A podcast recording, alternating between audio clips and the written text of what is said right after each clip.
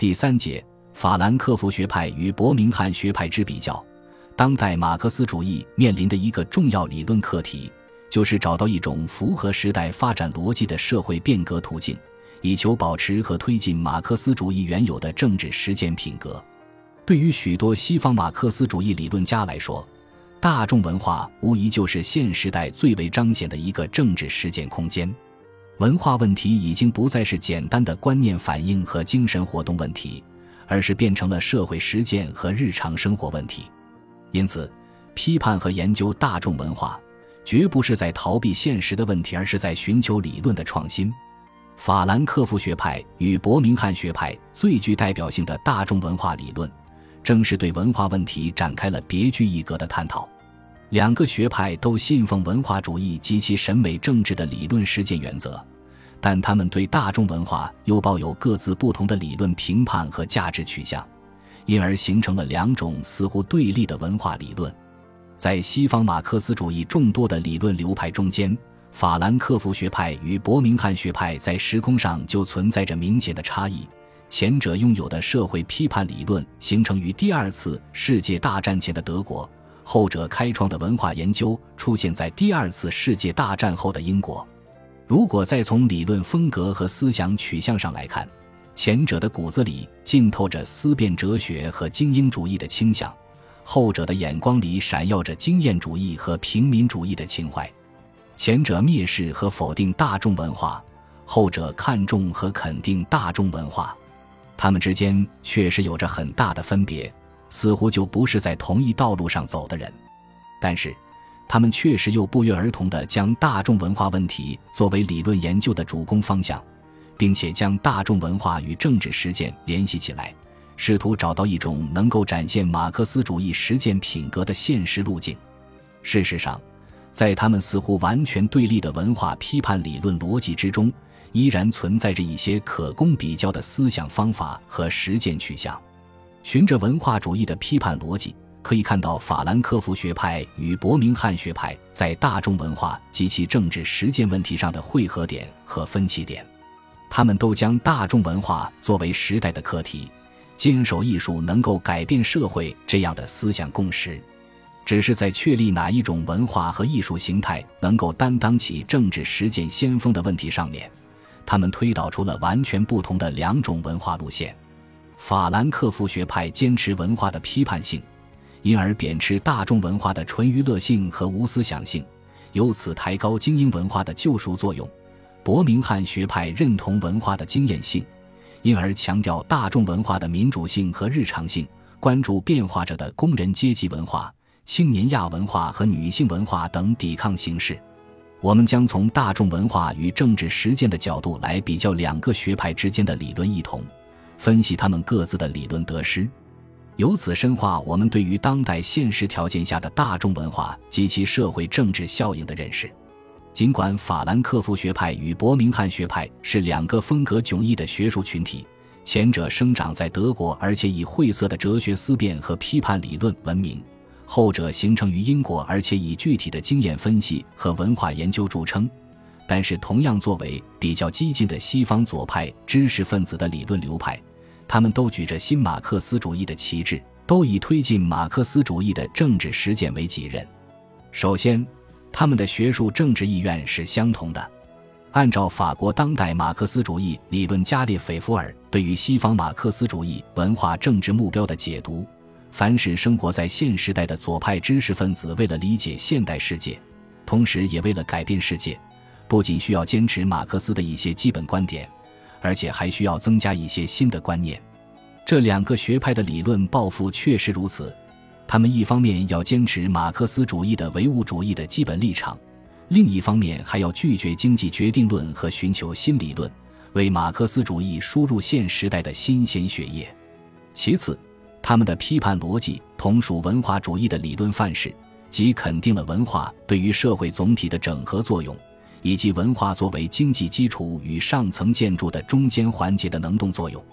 这种文化主义的理论范式，就是要将文化与唯物主义结合起来，以求真正走出唯心主义与唯物主义的简单化泥潭。事实上，走哲学的中间道路，走哲学的第三条道路，一直都是现当代西方哲学发展的不二选择，因此也成了西方马克思主义各个流派的方法论定式。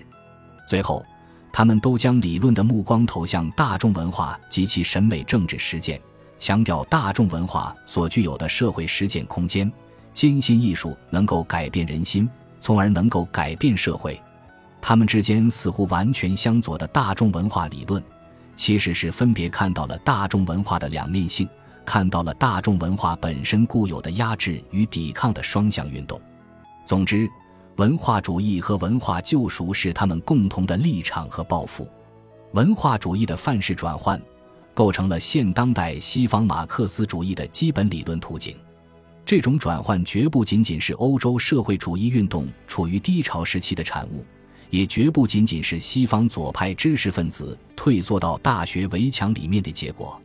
而主要是源于现当代西方社会发生的巨大变革。在工业化、城市化、消费化、民主化以及传媒技术的推动下，西方社会进入到一个大众社会的时代，其主要表现形式就是大众文化独霸天下，社会生活的整体运行都染上了消费文化的色彩。事实上，二十世纪以来，西方人文社会科学所发生的理论革命，及一般所说的语言的转向和文化的转向，都与此巨大变革紧密相关。这一时代性的理论革命特别突出了现实社会及其演变的整体性、重叠性和文化性等特征，十分强调了语言系统和文化生产这样一些理论范畴。相比经济系统和物质生产而言，语言系统和文化生产似乎更能呈现社会历史活动的总体化结构。当代西方社会的变化，愈发凸显出大众文化的及其文化研究的理论意义。于是，文化主题成为了二十世纪下半叶以来所有人文社会科学的理论焦点。对于大众文化、消费文化、媒体文化以及各种亚文化的探讨，显然已经成为当今主流社会发展理论的关注点。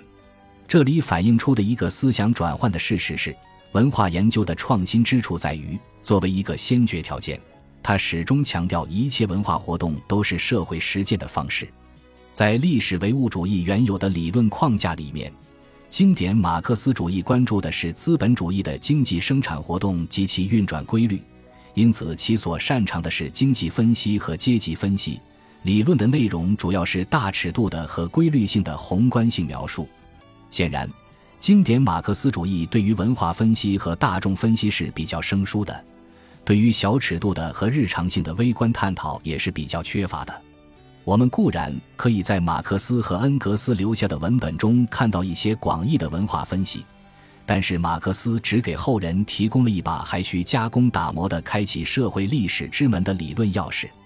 比如经济基础与上层建筑这样类比式的概念用语。还无法轻松简单地打开人类社会实践这道厚重的门锁。如果说文化是植根于社会经济活动之中的，并且是受经济基础决定的，那么又将如何解释文化对于社会经济活动的影响和主导呢？当面对德国法西斯主义极为成功的宣传机器的时候，当面对美国如此整齐划一的大众社会及其流行文化工业体系的时候，当面对英国战后工人阶级文化的瓦解以及各种亚文化兴起的时候，尤其是当面对全球化时代引发的后现代主义文化潮流的时候，我们都无法在马克思和恩格斯的理论著作里面找到明确的答案。反思以大众文化为代表的全球化消费主义文化体系，就这样摆到了众多西方马克思主义理论家的案头。法兰克福学派的批判唯物主义并没有直接打出文化主义的旗号，而且始终强调其批判理论是对马克思政治经济学批判的继承和延续。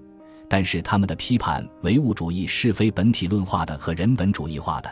其哲学基础是否定的辩证法，即阿多尔诺所说的矛盾的思考矛盾，使概念和事物在思想中对立起来，让反思的乌托邦照亮现实的矛盾。最终否定一切现实的东西，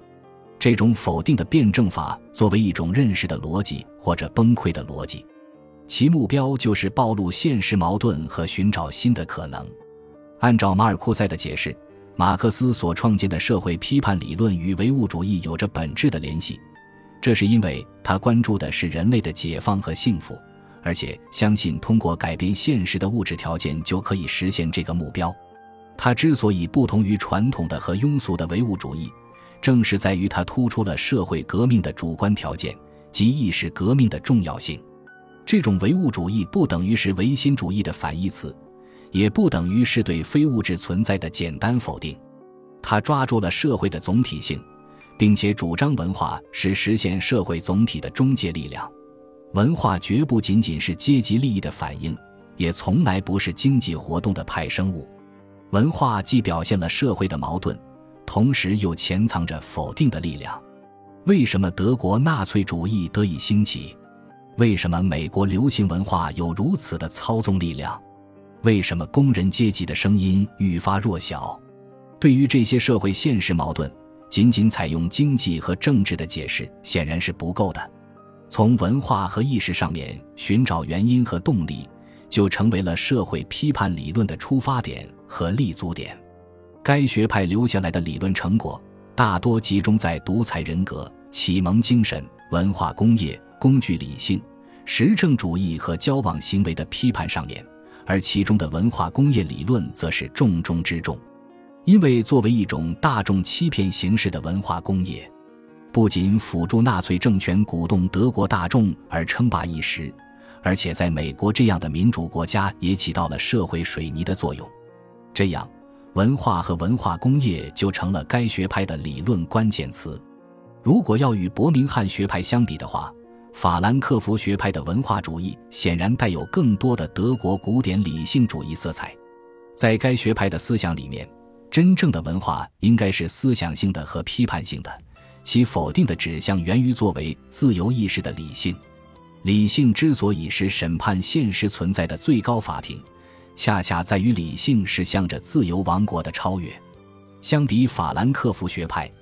伯明翰学派的文化唯物主义直接明确地打出了文化主义的旗号，并且具有鲜明的英国传统经验主义色彩。以威廉斯、汤普森、霍加特、霍尔等为代表的文化研究学派，不仅把文化活动看作是物质生产形式本身，而且将文化视为权力与抵抗相互斗争的场域。他们关心的理论问题，既不是具体的文学作品。也不是抽象的社会结构，而是生产文化的全部物质形态，从剧场和印刷机到文学小圈子和资助人制度，从排练评论到生产者、接受者的社会语境，探讨文化的相对自主性，探讨文化的生产特征，探讨文化媒介和社会变革之间的复杂关系，表明了其文化唯物主义的理论批判逻辑。文化不仅仅是一些理智和想象的作品。而且更重要的是一种整体的生活方式，在传统的理论框架中，唯心主义把文化确定为意识层面的活动，唯物主义把文化看作经济基础的副产品。他们的共同错误都在于没有把文化当作是现实的和物质的活动方式。事实上，从城堡、宫殿、教堂到监狱、工厂、学校，从战争武器到出版物。这些从来都不是上层建筑的活动，它们都是必须的物质生产活动。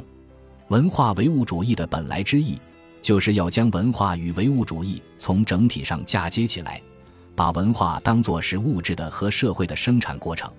文学、艺术、写作、表演、传播等本身都是生产活动和实践活动。文化既不是上层建筑，也不是意识形态，而是社会发展的基础。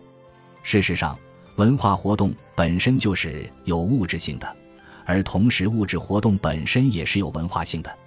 威廉斯强调，文化唯物主义是对历史唯物主义的具体化和精细化。要发掘真实社会关系，就必须对文化这一中介环节进行具体深入的把握。历史唯物主义注重对文学和艺术进行社会的和政治的分析。把它们视为所有社会活动与物质生产的一部分。换言之，文学艺术的发展与变化始终与历史的进程相适应。这就是我要阐明的文化唯物主义立场。在一九七六年发表的《论一九四五年之后的英国马克思主义》一文中，威廉斯提出了文化唯物主义这个理论概念，用来概括他所提出的文化理论，以此表明他的马克思主义理论与其他正统马克思主义的不同。结合英国的经验来探讨社会变革的可能性，这是英国战后新左派理论家们的基本目标。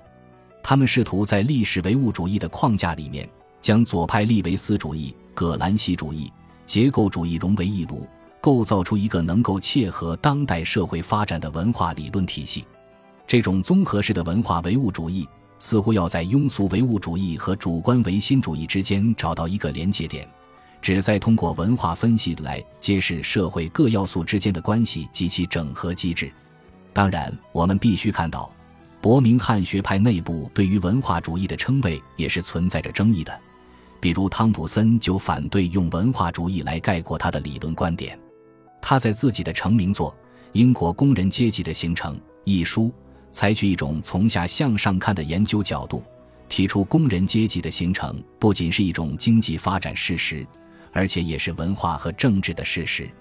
他特别强调了经验对于英国工人阶级形成所起到的重要作用。所谓阶级意识，不过是用文化形式来整理阶级经历的产物，具体表现为习惯、观念和价值取向等。因此，阶级是由社会和文化造成的，其自我形成过程需要一个漫长的历史时期。但是，当有人要称他是文化主义的马克思主义历史学家的时候，他又拒绝戴上这顶帽子。在他看来，不加限定的采用文化主义的说法。很容易导致一种文化决定论或者文化必胜主义。作为一种社会历史研究的方法论，文化主义旨在强调文化作为中介环节的能动作用，但不等于说要将文化因素凌驾于生产关系和经济结构之上。在伯明翰学派中间曾经出现过的文化主义与结构主义之争，就反映了他与其他代表人物之间存在的一些理论分歧。